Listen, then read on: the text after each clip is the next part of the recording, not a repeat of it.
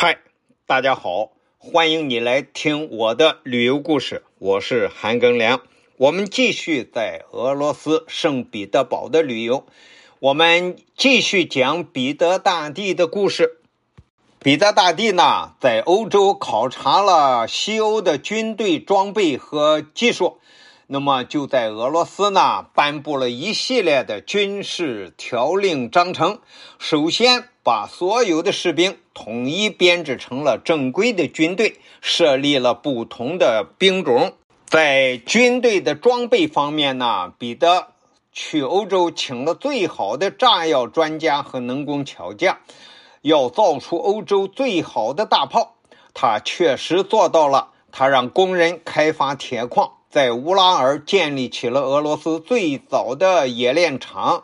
他还改进了骑兵的装备，配备了火枪；步兵则是有带刺刀的火枪，这都大大的加强了俄罗斯的军事力量。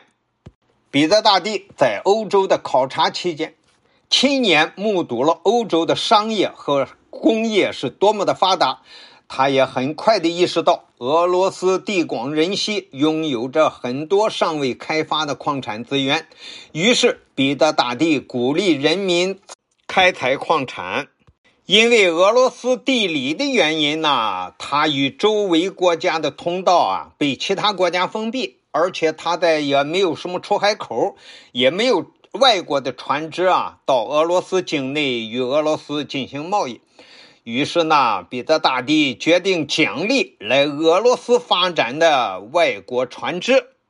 他又每年派出很精明的俄罗斯商业人员呢，去欧洲学习其他国家的商务，使俄罗斯的对外贸易大大的增加。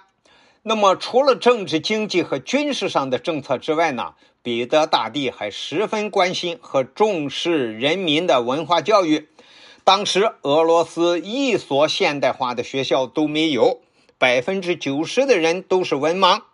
于是，在彼得大帝的亲自督导下，在莫斯科和其他地区开办了几十所学校，分别设立了语言学、哲学、数学、物理、化学、天文等种类繁多的课程。这些课程都是近代西方文明的产物。彼得大帝亲自设立翻译局，就是让西方先进的文化思想传入到俄国。彼得大帝还致力于改变俄国人民的精神面貌，从日常生活行为入手。他制定了青春保健。让俄国人民学会了吃东西不能狼吞虎咽，走路要姿态端正，这就是用贵族的要求来要求俄罗斯的人民。这一切一切的行为举止，不仅规范了俄国人的生活，更让他们的精神境界提高了，人们也就更加愿意支持彼得大帝的改革事业的发展。彼得大帝的改革啊，在俄罗斯取得了一系列的成果。俄罗斯国内的发展从无到有，在北方战争中啊，击败了瑞典，掌握了波罗的海的控制权，大大的提升了俄罗斯在欧洲的国际地位。这也是俄国军事力量增强的重要体现。俄罗斯的国家行政机构的办事效率也得到了提高。工业和商业迅速得到发展，为俄国带来了巨大的经济效益。彼得大帝的改革啊，使俄罗斯人民啊学会了文明，得到了教育，摆脱了落后的思想。俄国在彼得大帝的领导下，走上了近代化的资本主义道路。今天给大家讲的是彼得大帝。在西方学习回来之后，在俄罗斯实行一系列的改革，并且取得了巨大的成果。